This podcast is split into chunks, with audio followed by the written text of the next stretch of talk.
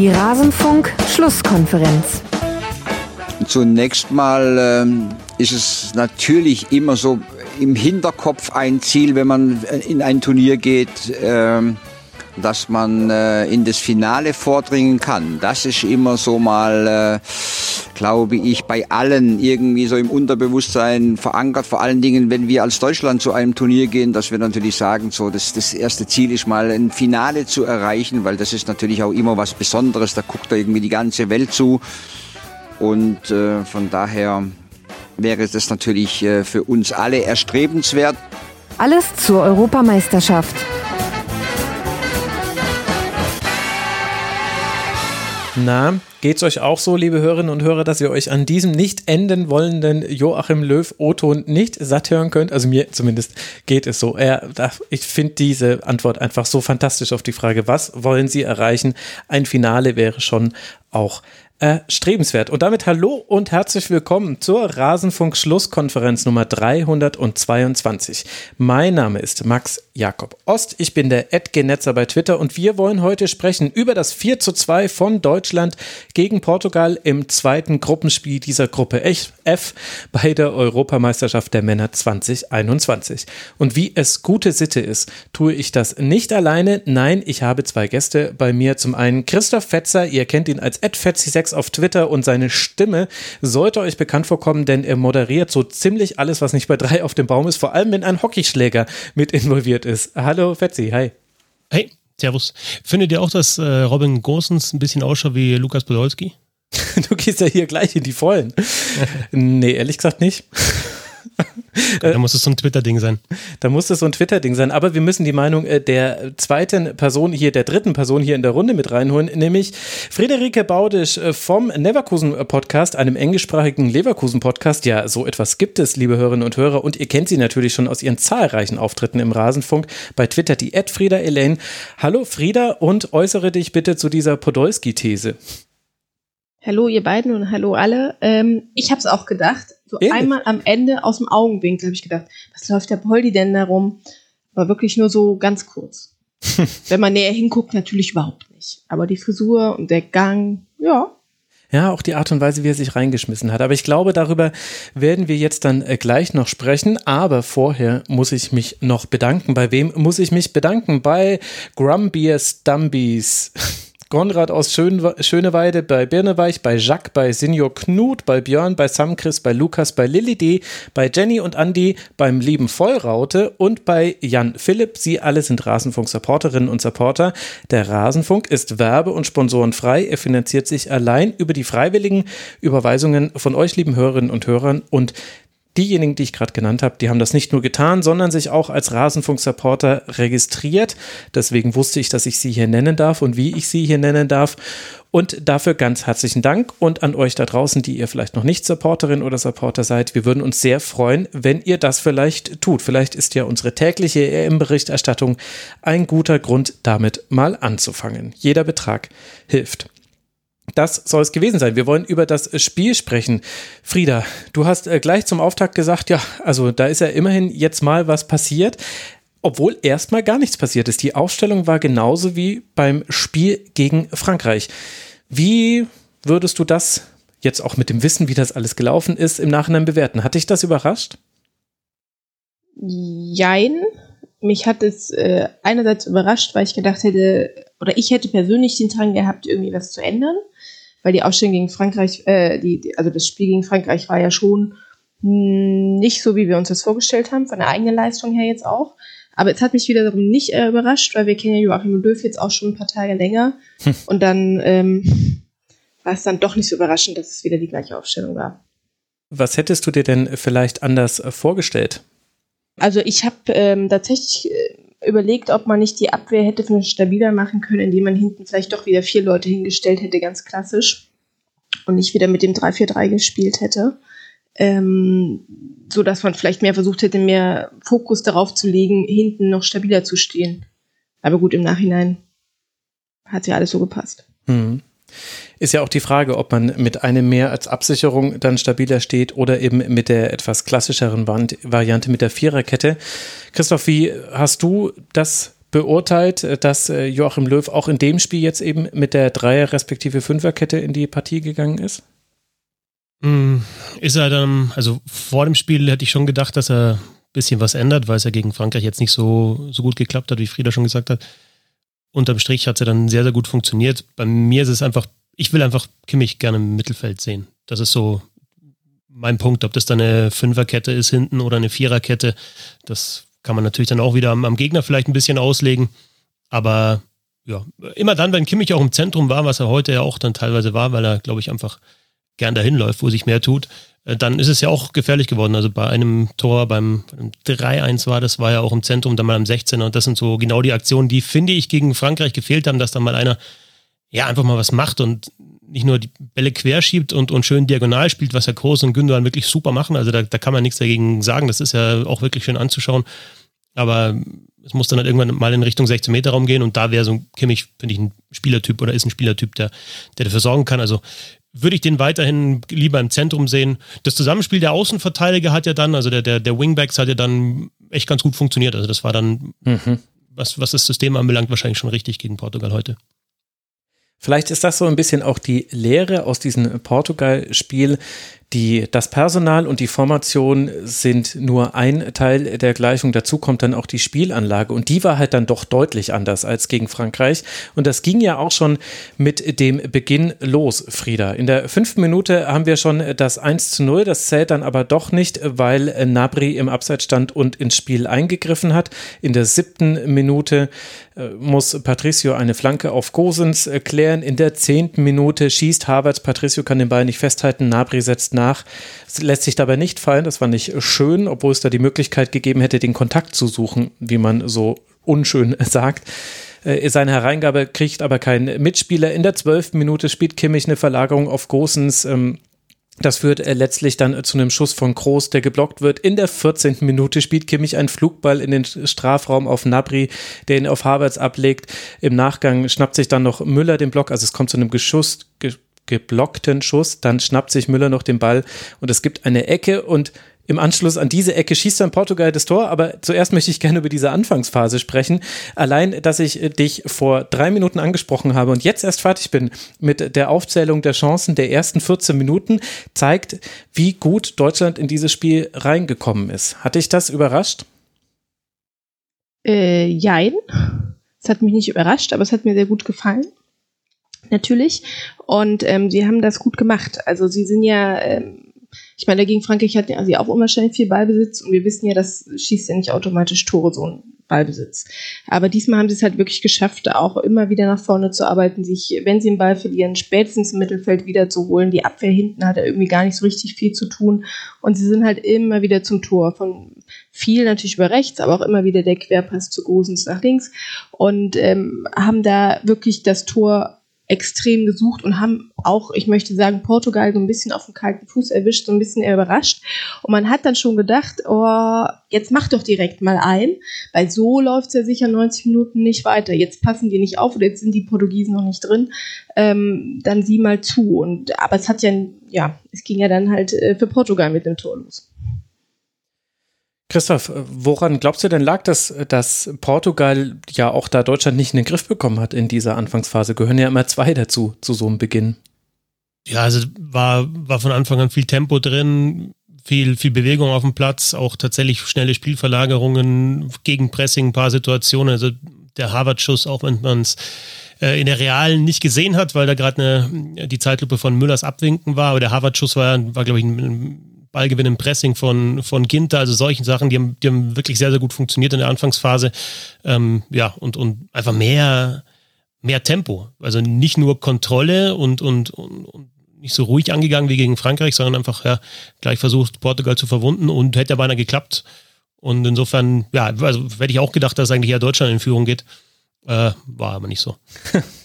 Ja, war nicht so. In der 15. Minute im Gegenzug nach der Ecke, die ich vorhin schon im Entstehen beschrieben habe, schießt Portugal das 1 zu 0. Bernardo Silva spielt einen tollen Diagonalball auf Diogo Jota. Der geht an Kimmich vorbei. Havertz hat sich vorher von Ronaldo wegziehen lassen von Jota und so kann der dann querlegen wiederum auf Ronaldo. Das war insgesamt eine sehr unglückliche Situation. Christoph, äh, Standardsituationen waren ein Thema. Die Ausführung der Standardsituationen Müssen wir darüber sprechen, wie Deutschland da abgesichert hat? Es sollte ja auch nicht der einzige Konter dieses Spiels bleiben.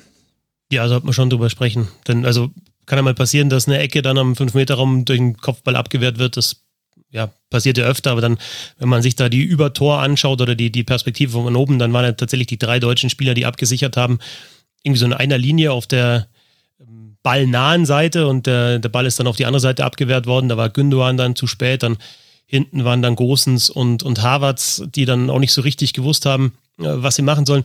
Da kann ich ganz, äh, ganz schnell mal so eine Erfahrung aus dem Eishockey mit einbringen. Da kommt es auch manchmal vor, dass ein Stürmer dann auf einmal der letzte Mann ist. Und äh, beim Eishockey kommt noch dazu, dass der dann rückwärts fahren muss. Und das können Stürmer nicht so gut, weil sie es selten tun. Verteidiger tun es oft. Und so kam mir Havertz ein bisschen vor in dem Moment, weil er irgendwie, ja, der hat die Situationen nicht so oft, dass er letzter Mann war. Und dann hatte der irgendwie bisschen Wiese gedeckt und dann kam der Ronaldo, dann hat er sich gedacht, okay, dann muss ich damit, dann hat er das Abseits mhm. aufgehoben. Also es war alles, das war schon von der, von der Positionierung bei der Ecke bis hin zu, wer geht dann wohin, wer, wer sichert ab, da ist, glaube ich, alles falsch gelaufen bei dem Tor mir auch aufgefallen, Gündogan war, glaube ich, derjenige, der so am 16er den Rückraum sichern sollte, aber stand halt genau auf der Seite, auf der alle anderen auch abgesichert haben. Da hätte man aber ehrlich gesagt von hinten raus auch dirigieren müssen. Ja, also das kann er selber genau. sehen, aber muss, müssen eigentlich die hinten, die hinten, die absichern, also Großens und Harvards müssen sagen, du stehst falsch. Ja, denke ich auch. Und da kannst du stehen, wenn du, klar, da kannst du ein bisschen spekulieren, dass da vielleicht mal ein Ball abgewehrt wird und du dann abschließen kannst. Wenn du aber tatsächlich absichern willst, dann stehst du da, denke ich, normalerweise nicht, sondern ein bisschen zentraler, vielleicht auch ein bisschen weiter hinten, weil selbst wenn, wenn der Ball in die Mitte kommt, dann, ja, Gündogan stand, glaube ich, so 20 Meter vor dem Tor. Mhm. Ich würde sagen, das war, äh, es war, das war keine gute Positionierung. Aber du, du hast recht, da waren noch zwei dahinter, die hätten es auch sehen müssen. Und auf der anderen Seite muss man sagen, auch wenn das natürlich jetzt nicht der Spielverlauf ist, äh, den sich die deutschen Fans gewünscht haben, aber Frieda, so spielt man halt auch so ein Konter aus. Also ich muss sagen, dieser Pass von Bernardo Silva auf äh, Schota, also perfekter geht's ja nicht. Also ab dann war es nicht mehr zu verteidigen. Dann war die komplette Kiste schon in den Brunnen gefallen. Ja, also der Pass war wunderschön und die haben das halt auch extrem gut gemacht. Das muss man ihnen ja auch lassen. Ne? Es ist halt auch Portugal ist ja eigentlich auch eine, eine starke Mannschaft. Ja. ja. Aber tatsächlich war lustig, als die Ecke geschossen wurde und ich habe dann ähm, Hummels und Rüdiger standen vorne. Klar, die Großen stehen immer für die Kopfbälle vorne und dachte ich nur so, ach, na hoffentlich ist hinten alles dicht, wenn die alle beide vorne stehen. Und naja, gut. Ich habe so nicht zu Ende gedacht und dann kam der Konter und Konter können immer gefährlich dann sein, ne? Also klar. Den Laufweg von Ronaldo, den hat man auch relativ schnell gesehen. Das fand ich dann schon auch richtig stark. Der ja wirklich aus dem eigenen 16er weggesprintet ist und ja. in dem Moment, als der da angeschossen kam, also rechts rein in die Bildfläche und dann fast links wieder raus, das war, war natürlich entscheidend, weil er natürlich dann vorne war und das Tor gemacht hat, aber eben auch der Pass darüber auf äh, Diogo Jota wäre wahrscheinlich nicht so möglich gewesen ohne den Laufweg von Ronaldo. Ja, absolut. Also den fand ich wirklich auch äh, sehr, sehr bemerkenswert bei dieser Szene. Und bemerkenswert fand ich dann aber auch die Reaktion der deutschen Mannschaft. Also ich war schon gespannt zu sehen, wie das jetzt werden würde. Ob jetzt vielleicht das, was man da gesehen hat, vielleicht auch nur ein kurzer Sturmlauf war. Hat man ja zum Beispiel im Auftaktspiel der Engländer gesehen gegen Kroatien. Da gab es auch eine tolle Anfangsviertelstunde. Und danach wurde es dann deutlich zäher. Aber Deutschland hat im Grunde da weitergemacht, wo man aufgehört hat. Verlagerungen waren ganz wichtiges Stilmittel. Das hat viel, viel besser geklappt als äh, gegen Frankreich noch. Und vor allem Robin Gosens war einfach ständig frei auf seiner Seite. Beziehungsweise man hat es geschafft, es hört sich so an, als wäre er völlig sträflich alleingelassen worden, aber man hat es geschafft, das Spiel erst auf eine Seite zu ziehen. Dann schieben ja alle zum Ball und dann die Verlagerung zu spielen. Und dann hatte Semedo da sehr häufig das Nachsehen.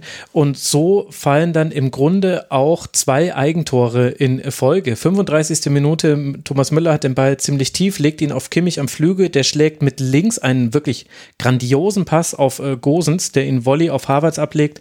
Ruben Diaz trifft dann ins eigene Tor. Und direkt danach mit der nächsten nächsten Chance, 39. Minute. Und das war direkt danach, weil es wurde länger auch noch äh, was äh, gecheckt bei diesem Gegentor war es dann das nächste Eigentor, eine Flanke von Müller kann Havertz nicht mehr gefährlich aufs Tor bringen. Dann setzen die Deutschen aber nach, Kimmich flankt nach innen, Guerrero klärt vor Nabri ins eigene Netz. Äh, Gosens stand knapp nicht im Abseits, das wurde dabei auch nochmal gecheckt und dieser Ball von Müller war so ein klassisches Müller-Ding. Die erste Flanke kam zu ihm zurück und er hat es einfach nochmal Volley als Kerze auf Harvards gebracht und das hat dann gereicht, um da für Unruhe im Strafraum zu sorgen. Frieda, wie welche Lehren kann man daraus ziehen, dass die deutsche Mannschaft da so zurückgekommen ist, auch wenn es natürlich zwei Eigentore waren? Aber gut, sie haben ja dann immerhin später auch noch eigene Tore erzielt. Wie hat dir die Mannschaft da gefallen in dieser Phase? Die haben, sie haben sich halt nicht aus Ruhe bringen lassen von diesem Gegentor. Ich persönlich habe mich viel mehr aus Ruhe bringen lassen, aber sie haben halt einfach weitergespielt. Und wie du schon gesagt hast, ich fand es auch, es war einfach so schön zu sehen oder so so ähm, spannend zu sehen, dass so viel über rechts lief und alles spielt sich rechts ab und dann kam immer dieser Pass rüber zu Großes und dachte mhm. immer, warum ist denn da sonst keiner? Und der hat dann immer, dann habe ich auch an dich gedacht, also nicht nur, weil wir jetzt aufnehmen, sondern auch so gedacht und dann flankte er halt immer wieder in die Mitte und dann waren da auch immer wieder Abnehmer tatsächlich. Ja. Mhm. Ne? Und ähm, so entstanden ja auch die Eigentore, weil die äh, Portugiesen noch einfach in Bedrängung waren. Ja, nicht, weil die irgendwie schlecht gespielt haben und da dusselig ins eigene Tor geschossen haben, sondern weil äh, die Alternative war, entweder du hältst deinen Fuß rein oder einer von Deutschland hält seinen Fuß denn jetzt rein und es, es gibt so oder so ein Tor. Ähm, und also von der ähm, vom Willen halt gut und einfach ruhig konsequent weitergespielt, obwohl Portugal im Gegensatz zu den ersten 15 Minuten jetzt schon viel mehr im Spiel halt auch irgendwie war. Aber ähm, ja, Mhm. Beantwortet das deine Frage? ja. Und es wirft eine Frage auf äh, zu Christoph, ehrlich äh, gesagt. Äh, du sagst, du siehst Kimmich lieber auf der 6, dann kann er aber nicht so schöne Verlagerung schlagen, wie vor allem vor dem 1 zu 1. Die fand ich wirklich, also in die habe ich mich verliebt. Ja, das stimmt. Der war ein, das war ein sehr, sehr guter Pass. Ja, das war ein sehr guter Ball. Übrigens in dem Spielverlagerungsheft in der Vorschau stand drin, dass, dass die Portugiesen ganz gerne beim Verteidigen die Außenverteidiger mhm. Und ich glaube, ja. da, ja, das ist ein ganz guter Punkt gewesen. Also ich habe mir zwischenzeitlich gedacht, ob vielleicht das Defensivkonzept der Portugiesen ist, alle deutschen Spieler zu decken, die nicht, äh, die in einem Nachwuchsleistungszentrum ausgebildet worden sind. Und Großens hat sich gedacht, yes, das wird heute mein Spiel. Ähm, aber du musst, du hast schon recht, du musst natürlich, also insofern hat das dann mit den, mit den, mit den zwei Außen, mit Kimmich und Großens wirklich gut geklappt, weil der eine eher der Spielmacher ist und der andere dann einfach Großens finde ich schon einfach auch cool, dass der, dass der dann einfach Gas gibt ja, und in den mhm. 16er reinläuft oder auf Außen anspielbar ist und dann geradlinig und dann aber nicht so, so auf halbem Weg zur Grundlinie sagt, okay, jetzt so, so eine halbseitene Halbfeldflanke, sondern runter und runter marschieren und immer weiter und das war natürlich dann am Ende das Erfolgsrezept. Ich glaube, das war gegen Frankreich auch so geplant von Löw. Also das hat er, glaube ich, vor dem Spiel auch gesagt, dass durch die Mitte wohl wenig gehen wird. Deswegen die beiden Außen hat gegen Frankreich halt überhaupt nicht geklappt wahrscheinlich erstens, weil es Deutschland schlechter umgesetzt hat und zweitens Portugal jetzt heute schwächer verteidigt hat. Aber unter dem Strich, ja, ist es das Konzept dann aufgegangen. Trotzdem sehe ich mich lieber im Zentrum. Ganz grundsätzlich einfach. Auch im Zusammenspiel, na, sind so ein paar andere Sachen auch noch einfach irgendwie da, da, da nimmt er mehr teil am Spiel, da, da hat er Müller neben sich und das funktioniert, glaube ich, mit den beiden besser, dass die einfach auch wissen, was der andere macht.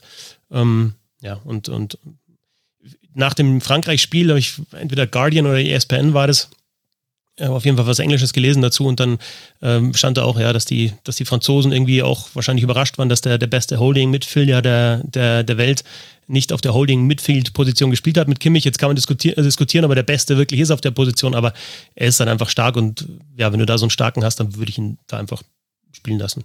Und du kannst ja sogar mit dem Personal, das Deutschland auf dem Feld hatte jetzt in dem Spiel, kannst du ja genauso, du kannst ja auch mit einer Dreierkette aufbauen und, und, und Ginter so auf der Halbposition und Großens trotzdem nach vorne. Und da muss ich halt vorne Havertz oder, oder Gnabry oder wer auch immer auf die rechte Seite ein bisschen fallen lassen und Kimmich ist im Zentrum. Und dann im, im, in der Defensive spielst du es dann mit Viererkette. Also mit den gleichen Spielern hätte man das vom System her auch anders auslegen können und vielleicht dann doch mal Kimmich auch auf rechts haben können. Mm, ja, aber wenn das halt nicht so geklappt hätte mit den Pässen von Außenverteidiger zu Außenverteidiger, hätte man Kimmich noch öfter im Zentrum gehabt. Aber ja, das jetzt unter dem Strich äh, bin ich dann gespannt, wie es gegen Ungarn aussehen wird, aber so hat es heute jetzt gegen Portugal ja wirklich auch sehr, sehr gut geklappt. Mhm. Aber jetzt nicht jetzt schon den Blick auf Ungarn. Das ist mir nee, noch nee, zu nee, früh in dieser ja, ja. Sendung. Aber ich, ich, muss sagen, also ich, ich, verstehe diese ganze Argumentation und da, das, die kann man auch so fahren. Ich muss aber sagen, dass äh, die Dreierkette, also alles, was gut ist an der Dreierkette, hat eigentlich schon auch relativ gut funktioniert in diesem Spiel. Also ich fand nämlich gerade, dass Ginter als rechter Halbverteidiger immer sehr weit mit vorgeschoben hat, viel weiter als Rüdiger. Also im Grunde haben sie da eigentlich häufig mit einer zweifachen Absicherung gespielt, nämlich Hummels und Rüdiger, weil Ginter war sehr offensiv, auch viel offensiver als gegen Frankreich. Das war ein deutlicher Unterschied. Dann hat gleichzeitig Müller, der ein ganz anderes Spiel gemacht hat im Vergleich zu dem Spiel gegen Frankreich, hat sich immer wieder in diesen rechten Halbraum fallen lassen. Den haben sie überladen und deswegen konnte man eben dann auch die Verlagerung spielen die dann eben auf der anderen Seite Gosens freigespielt haben. Und ich fand dieses Element mit Ginter, der noch vorschiebt, er hat jetzt nicht, der hat jetzt nie hinterlaufen oder so, aber er war immer da. Kimmich hatte immer noch eine Anspielstation, plus Thomas Müller ist häufig noch in diesen Raum reingegangen, auch Toni Groß äh, situativ mal, Kai Havertz auch, über den wir gleich noch sprechen sollten, finde ich. Also das ist schon auch ein Vorteil, den du hast, wenn du das so spielst und wenn du Kimmich auf den Außen behältst. Du hast jemand, der sehr passstark ist, und der eben den Blick hat, auch diese Verlagerung zu spielen und den Mut, weil diese, das ist ja immer ein gefährlicher Pass. Wenn er abgefangen wird, dann gibt es einen Konter, der in der Regel gefährlich werden kann, weil es einfach eine Situation ist, in der der Gegner sehr gut den Ball kontrollieren kann, dann in der Umschaltsituation. Also ich fand, das hat schon sehr gut funktioniert. Eben gerade auch mit Ginter auf rechts, der bis auf so zwei Halbfeldflanken, die ein bisschen halbgar waren, da, das war so eine Phase, da haben sie plötzlich angefangen, zu viel zu flanken. Also nicht eben, also die Flankenauswahl war ja eigentlich sehr gut. Also es waren 18 Flanken, davon kamen gar nicht so viele an. Ich glaube, vier kamen nur zum Mitspieler. Aber der Strafraum war meistens sehr, sehr gut besetzt. Aber es gab zwischendurch so eine Phase, da haben sie wieder so, äh, haben sie wieder so ein bisschen wild angefangen zu flanken wie gegen Frankreich. Ja, das stimmt. Also mit, mit Ginter natürlich einer, der die Außenverteidigerposition ja auch spielen kann oder schon gespielt hat. Und die Flanke zu dem nicht gegebenen Tor, zu dem 1-0 von, vermeintlichen 1-0 von Großens kam ja auch von Ginter, weil er da auf der mhm. rechten Seite recht weit vorne war. Und ja, das ist alles richtig, stimmt. Ja. Und was wir, was man glaube ich auch noch sagen muss, äh, Hummels aus der zentralen Position hat zwei, drei richtig geile Bälle nach vorne gespielt. Mit ja. ein, einer war mit dem Außenriss, äh, so, so ein wirklich klassischer Hummels. Also da als Aufbauspieler im Zentrum sehe ich den da auch sehr, sehr gerne. Und das ist dann meistens einfach halt, wenn, wenn sie hinten mit einer Dreierkette spielen, sonst kommt vielleicht Groß oder Gündogan zurück und macht das. Mhm. Man hat, finde ich, auch erst gesehen, wie, äh, wie mobil oder wie schnell Ginter vorne und hinten war, als er dann halt nicht mehr auf dem Platz war, ne? Ja. Als sie dann am Ende die Wechsel hatten, da kommen ja noch zu, ähm, ich glaube, wer stand dann Süle hinten rechts? Der bewegte sich auf jeden Fall nicht mehr so viel. Also ich finde, da ist es erst extrem aufgefallen, als er dann runter war vom Spielfeld. Das ist mir dann vor allem aufgefallen. Ja, ich finde diese zweite Halbzeit ist eh nochmal sehr spannend zu äh, betrachten, was da alles passiert ist. Erstmal ging ja die zweite Halbzeit sehr, sehr gut los mit dem 3 zu 1 durch äh, Kai Havertz. War ein äh, toll herausgespieltes Tor aus einer Ballbesitzphase. Das hat man gar nicht mehr so häufig, ehrlich gesagt, bei Deutschland gesehen gegen starke Gegner. Müller hat sich da wieder zwischen die Linien fallen lassen. Gündogan und Groß standen da mal flach. Das war selten so in dem Spiel. Normalerweise war es so, einer von beiden ist tiefer gegangen, häufiger Groß als Gündogan und Gündogan hat abgesichert. Das war auch besser als gegen Frankreich, wo oft beide einfach tief im Spielaufbau standen und dementsprechend vorne auch die Anspielstation gefehlt haben. Also da standen sie mal flach, aber Müller ist zwischen die Linien gegangen, war so anspielbar, so konnte Gündogan dann nach vorne spielen und äh, hat dann letztlich wieder Müller gefunden, der einen Doppelpass am 16er spielt, auf Großens steckt und dessen scharfe Flanke läuft dann Kai Havertz letztlich aus kurzer Distanz ins Tor. Das war ein richtig schöner Reißbrett Angriff war wieder eine Verlagerung, wieder den Gegner auf eine Seite gezogen und dann genutzt, dass auf der anderen Seite logischerweise Platz ist, in dem man großen, großens schicken kann. Und so ein bisschen, Frieda, die Krönung der Leistung von Kai Havertz. Wie hast du ihn gesehen in dem Spiel? Das war natürlich einer seiner, seiner besseren Spiele. Ähm, ich meine, dass er gut ist, wissen wir ja alle schon. Ich habe, äh, also beziehungsweise ich möchte mal sagen, alle drei, Havertz, Müller, Gnabry, ähm, haben mir alle drei gut gefallen. Die haben alle drei sich viel bewegt. Da war mal der vom Tor, der war mal in der Mitte. Dann, die haben die Seiten mal, also die sind ja natürlich nicht bis nach außen so weit, äh, aber haben sich viel bewegt und ähm, waren immer einer, es war mindestens immer einer da, der irgendwie gefährlich vom Tor stand und ähm, Havertz hat da auch ähm, war sehr kreativ, war schnell, hat sich freigelaufen, hat mir gut gefallen. Hm. Hab ihn vermisst.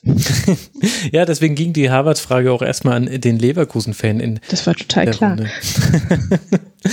ich muss sagen, ich fand schon, es gab so zwei, drei Situationen in der ersten Halbzeit, wo ich kurz ein bisschen Zweifel hatte. Da hat er also manchmal die falschen Entscheidungen getroffen, ist ins Dribbling gegangen. Einmal wurde er einfach so von Carvalho zur Seite geschoben und der hat sich den Ball genommen von Kai Havertz. Da schien er ein bisschen überrascht. Und auch das äh, Verteidigen vor dem 0 zu 1 war zwar sehr, sehr schwierig, gebe ich zu, aber hätte er auch sehen können, dass Großens eigentlich dann derjenige ist, der, der Ronaldo aufnehmen muss und er muss eben versuchen, den zweiten Portugiesen zu nehmen, denn sie waren eben drei gegen zwei. Da müssen, müssen quasi die beiden, die da sind, müssen einfach irgendwie sich den Raum aufteilen. Aber ich finde auch, er wurde dann offensiv immer besser und hat halt vor allem auch im Gegenpressing ganz gute Ballgewinne gehabt. Also das war generell eine Stärke in diesem Spiel. Also das ist mein Take zu Harvard und jetzt darf Christoph noch.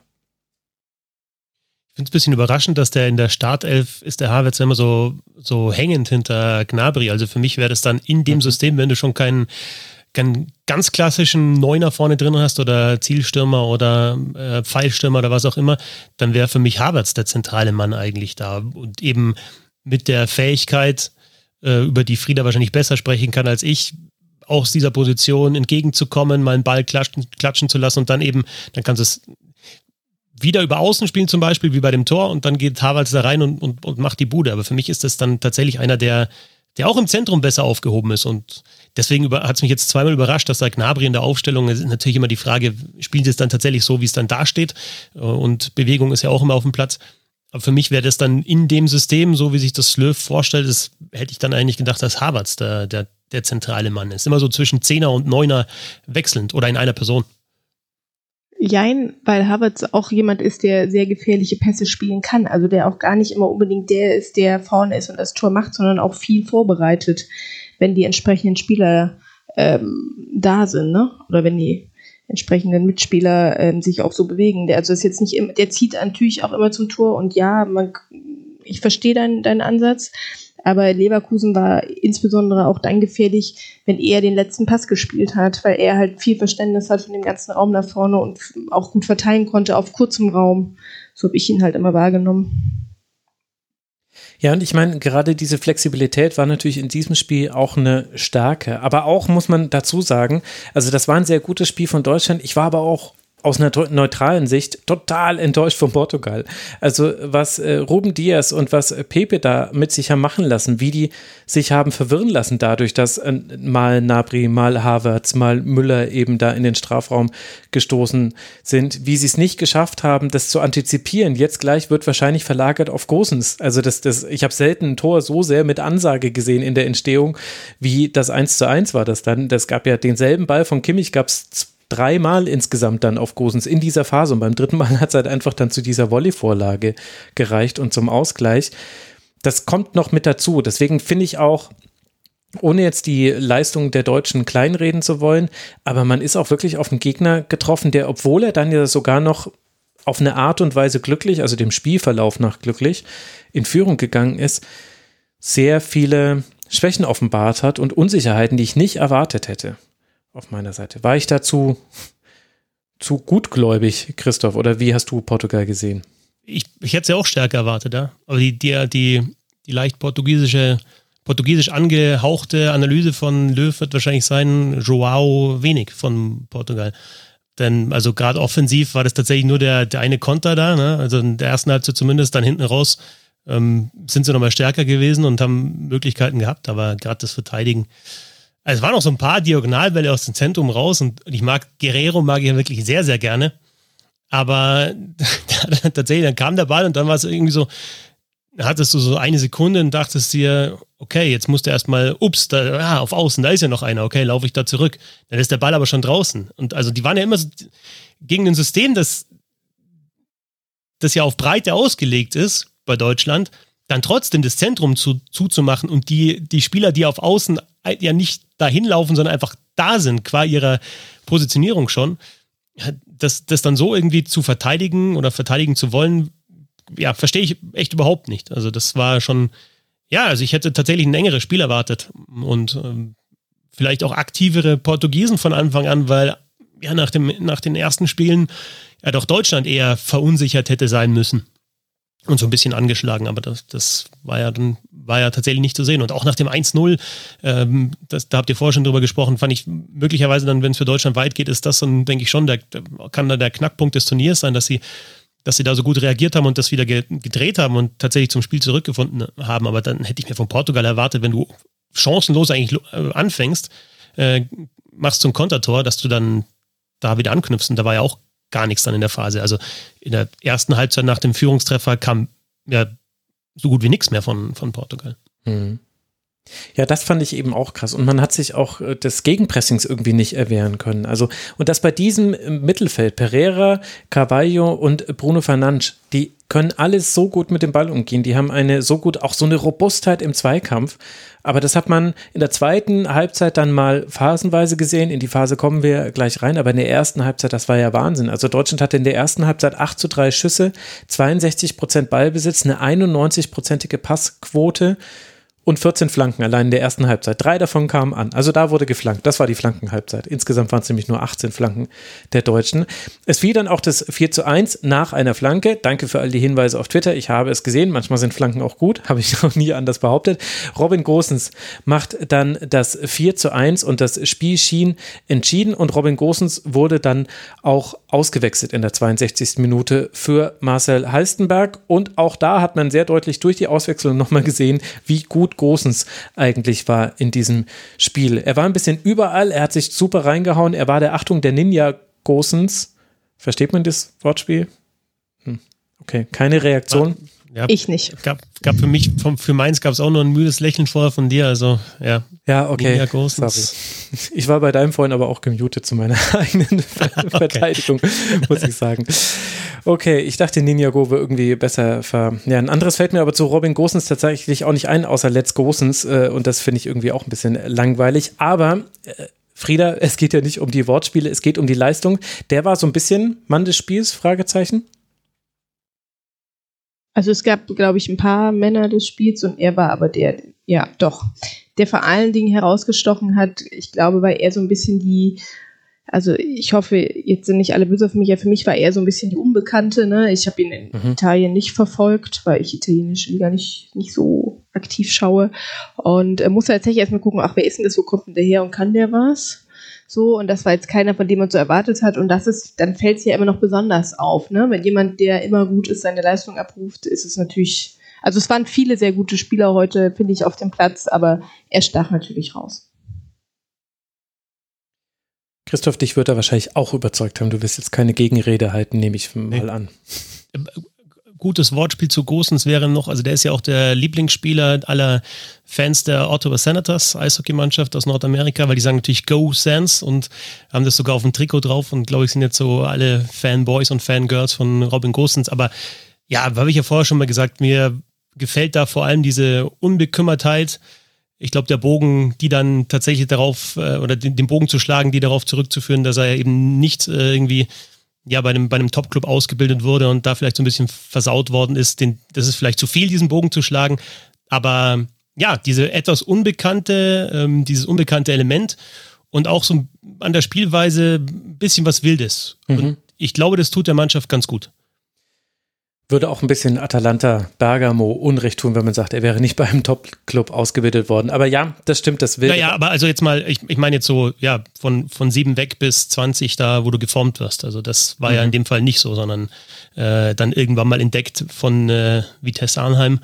Und genau, dann natürlich geformt am Ende, natürlich bei einem Top-Club, aber ich meine, so diese klassische diese klassische Karriere, wo du in der F-Jugend, ich bin da jetzt momentan auch so ein bisschen, ich habe mich da jetzt in letzter Zeit ein bisschen öfter aufregen müssen, weiß nicht, wie oft äh, die Hörerinnen und Hörer auf, auf Fußballplätzen in, auf, in Dorfclubs sind und da E- und F-Jugend sehen oder Bambinis, wo denen dann schon gesagt wird, ähm, ja, du musst jetzt auf der Seite bleiben und du bleibst auf der Seite, den 4-, 5-, 6-Jährigen.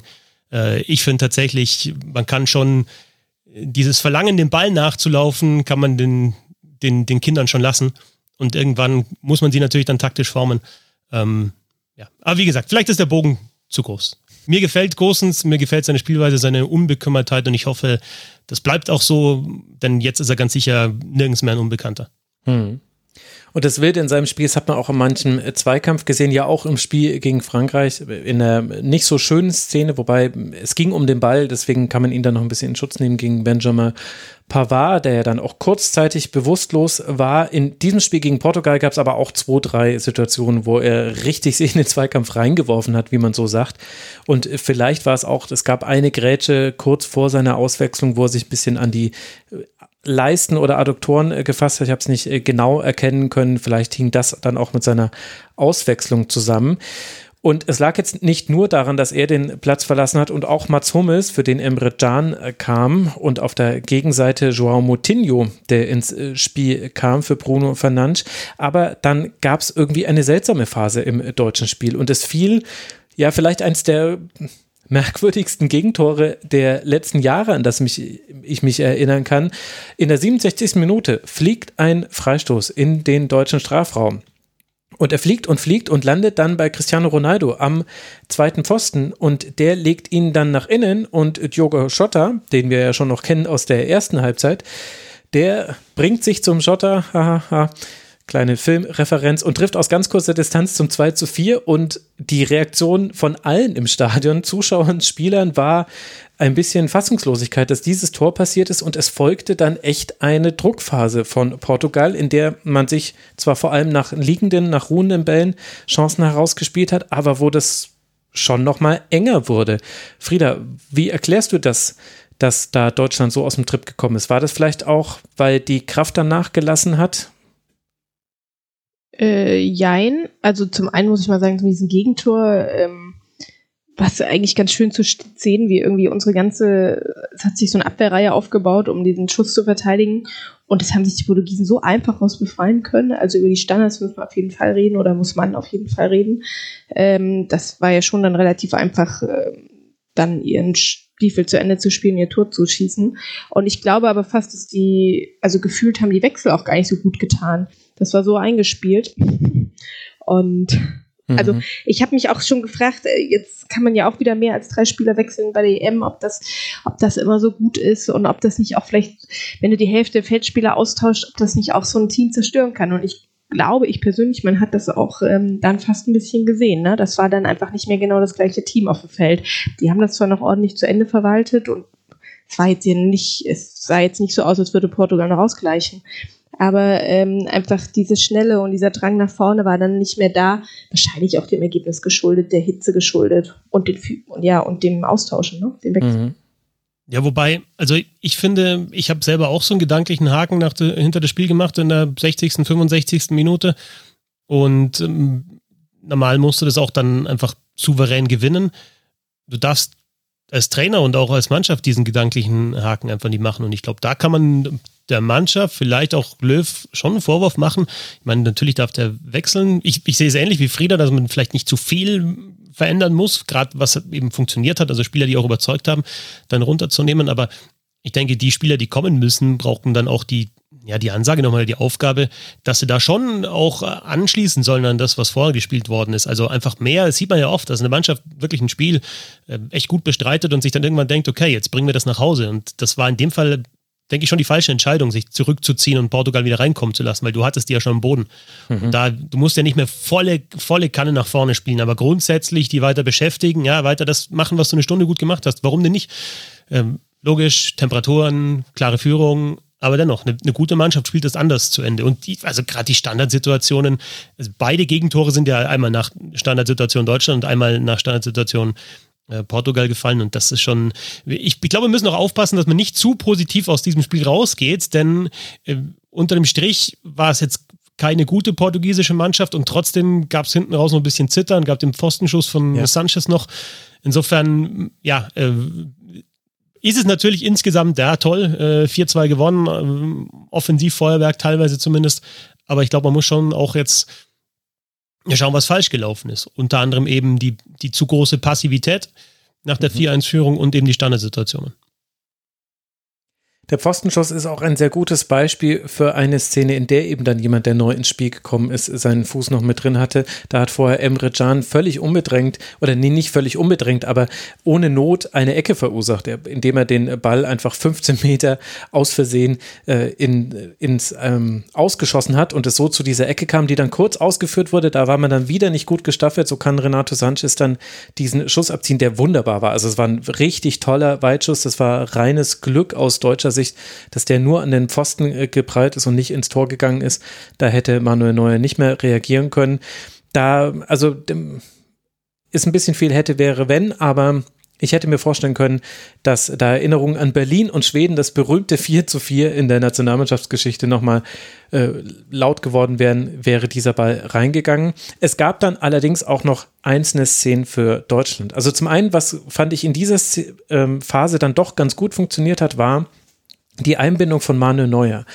Also der hat einmal in der 74. Minute einen Laserpass gespielt, das war der Wahnsinn. Von hinten auf Nabri, das war die erste Entlassung, die, Entlastung, die es überhaupt gab in dieser Phase und da hat man sich mal aus dem Pressing herauslösen können. Er hat generell sehr, sehr gute Pässe gespielt, hat auch äh, Goretzka mal gefunden, der dann später eingewechselt wurde.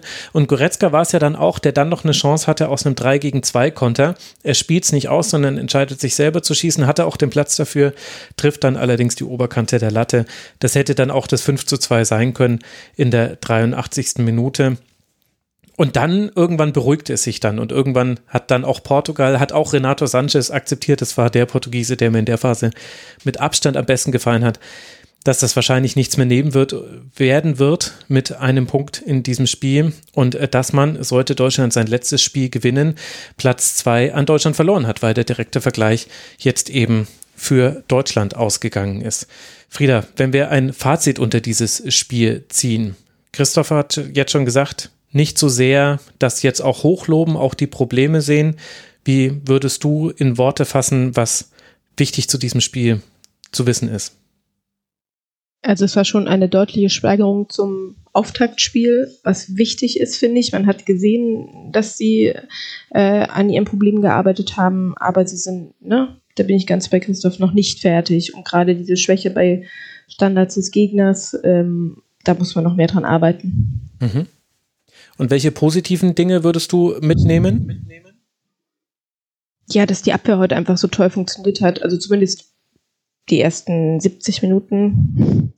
Ähm, einfach immer schnell war, sich viel bewegt hat und kreativ war und es einfach auch ein sehr schönes Spiel war zu sehen. Also es war einfach äh, nicht so ein Arbeitssieg, um eine Floskel zu bringen, sondern es war halt äh, ein schönes Spiel, ein schönes offensives Spiel. Da muss ich jetzt äh, gerade nochmal nachfragen. Du hast gesagt, dass die Abwehr sich so gut bewegt hat, so gut funktioniert hat. Du meintest die Offensive, glaube ich, oder? Den ich meine die Offensive, genau. Entschuldigung. ich war ganz kurz, war ich da irritiert. Christoph, was würdest du sagen, ist jetzt äh, dein, dein Tagesfazit nach diesem 4 zu 2? Ich denke, du musst dann im weiteren Turnierverlauf irgendwie so ein Mittelding finden, Balance zwischen dem, was man eben im ersten Spiel auch ganz gut gemacht hat, Kontrolle und diesem Energischen, was jetzt gegen Portugal mit dabei war. Denn wenn das Energische dazu führt, dass man hinten auch offen ist und dann eben, ja, hinten nicht mehr so stabil ist, dann ist es ja auch wieder zu viel. Da macht Spaß. Also mir hat dieses Spiel sehr, sehr viel Spaß gemacht. Das ist ja, ja auch mal was Schönes, einfach mhm. ein Spiel zu sehen und zu sagen, okay, cool, das ist echt ist ein gutes Fußballspiel zum Anschauen. Es ist halt von beiden Mannschaften echt richtig schlecht verteidigt worden. Und wenn du so das Spiel zu Ende spielst, dann spielst du es bis zum Achtelfinale zu Ende oder maximal bis zum Viertelfinale, denke ich mal. Insofern, ja, das Positive mitnehmen, da vielleicht nochmal wirklich anschließen ähm, und, und auch, auch zu wissen, dass das funktioniert und dass es so Elemente gibt und dass es dann eben auch mal den Faktor Gosens zum Beispiel gibt oder den Faktor Harvards in der Offensive oder vielleicht auch nochmal noch mal jemand von der Bank, jetzt Goretzka gekommen, ja? Ja. auch nochmal mhm. ein anderer Spielertyp im Mittelfeld. Mhm. Aber dennoch halt im Kopf zu behalten, ja, ganz so wild darf es nicht sein, weil 4-2, wenn du 4-2 gewinnst nach so einem Spiel, dann ja, kann auch schneller passieren, dass du so ein Spiel dann 4-2 verlierst. Also heute nicht, weil du, weil du eben von vorne geführt hast, aber so von der Spielweise her, ja, ist dann eben so ein 1-0-Sieg dann da, vielleicht ein bisschen mehr Sicherheit und mehr Kontrolle über das Ganze. Ähm, Ja, unter dem Strich ist natürlich 4-2-Sieg besser als eine 0-1-Niederlage jetzt Nee. gegen Frankreich Nee, am Anfang. Doch, doch, das würde ich, Da das, das habe ich mir extra aufgeschrieben. Nein, das wollte ich unbedingt, das war mir noch wichtig, diese Analyse noch zu bringen. Ja, sehr gut. Da merkt Nee, man aber einfach, versteh- wer professionell am, am Mikro sitzt. Ja, nee, aber ver, ver, verstehst du, ich meine, also das Ja. ist, äh, also sch schön und gut, ja, aber das ist, glaube ich, jetzt kein, äh, heute über, über das komplette Spiel, über die 90 Minuten, kein, keine Herangehensweise, wie du eine Europameisterschaft gewinnst. Ja, das stimmt schon. Ich muss aber auf der anderen Seite sagen, also Defensivprobleme, ich glaube, die werden nicht weggehen. Man hatte sie gegen Frankreich, man hatte sie jetzt gegen Portugal. Standards, das ist halt sehr ärgerlich, da ein Problem zu haben. Das sollte man nicht haben. Auch Konterabsicherung sollte vorhanden sein. Das kann schwierig werden, aber ich sehe es lieber, dass die Mannschaft sich nach vorne reinwirft, als wir haben jetzt im Grunde zwei Geschmacksrichtungen schon gesehen. Die eine war die sehr auf Vorsicht ausgerichtete gegen Frankreich, wo einfach die Läufe in den Strafraum gefehlt haben, wo die Sechser nicht nachgerückt sind, wo Gündogan und Groß sich oft in den Spielaufbau haben fallen lassen, obwohl da schon eine Dreierkette stand, die er auch aufbauen kann. Also wo so manche Dinge so ein bisschen schief waren und der Grund dafür schien immer zu sein, ja, Respekt vor Frankreich. Und da ist es mir dann lieber, dass man sagt, ja klar haben wir Respekt, aber wir müssen auch einfach unsere sehr gute Offensive ins Spiel bekommen und das gucke ich mir einfach schon viel lieber an, muss ich sagen. Und da bin ich dann auch, also dass Deutschland nicht die allerbeste Mannschaft dieses Turniers ist, stand jetzt. Das weiß ja sowieso jeder und da macht ja aber auch keiner mehr einen Vorwurf.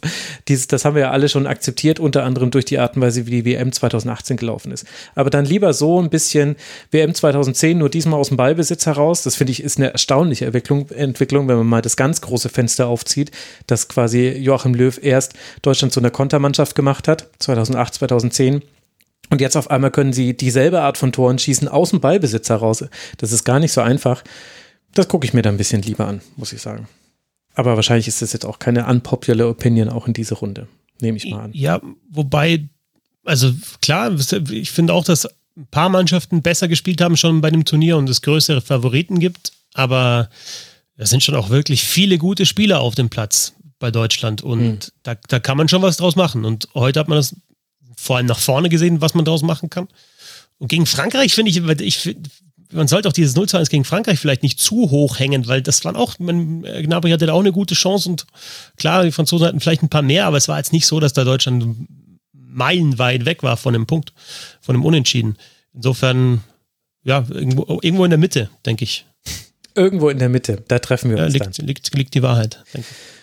Ach, sehr schön, dass wir so hier noch rauskommen. Ach komm, dann würde ich sagen, mit diesem Bon mot, das äh, Christoph äh, jetzt in dieser Sekunde erfunden hat, in der Mitte liegt die Wahrheit, lassen wir es dann auch bewenden, denn wir sind ja auch in der Mitte. Wir sind in der Mitte der Gruppenphase. Es fehlt noch ein Spiel gegen Ungarn. Ungarn hat beim 1 zu 1 gegen Frankreich auch gezeigt, wie gut man auch mithalten kann mit Mannschaften aus dem oberen Regal. Das ist alles noch nicht gespielt. Wenn euch übrigens die Analyse dieses Spiels interessiert, die wird im Kurzpass erscheinen in der Nacht auf Sonntag. Also wahrscheinlich sogar, wenn ihr das hier gerade hört, ist es schon verfügbar. Dann danke ich euch beiden sehr für eure Zeit. Zum einen Friederike Baudisch, at Frieda Elaine auf Twitter. Danke dir, Frieda, dass du mal wieder im Rasenfunk mit dabei warst. Ja, danke nochmal für die Einladung. Es war ein schönes Gespräch mit euch beiden. Und beim nächsten Mal gerne wieder über so ein Offensivspektakel. Ja, bei dem dann auch Kai Havertz so eine Rolle spielt. Das habe ich mir schon gedacht, dass Unbedingt. das. Danke dir und ebenfalls herzlichen Dank an Christoph Fetzer, der at Fetzi6 auf Twitter. Ich bin froh, dass du die Senators hier noch unterbringen hast äh, können. Danke dir, Christoph, für deine Zeit. Vielen Dank für die Einladung, hat sehr viel Spaß gemacht. Danke euch. Und euch, lieben Hörerinnen und Hörern, danke für eure Aufmerksamkeit. Unterstützt bitte den Rasenfunk. Könnt ihr auch tun, indem ihr in unserem Kiosk shoppt. Unter kiosk.rasenfunk.de gibt es Rasenfunk Merchandise. Alles fair, alles äh, möglichst nachhaltig produziert. Guckt euch da mal um. Und wir hören uns dann wieder, entweder im Rasenfunk Kurzpass täglich oder nach dem nächsten Spiel gegen Ungarn. Bis dahin bleibt gesund, passt auf euch auf. Macht's gut. Ciao.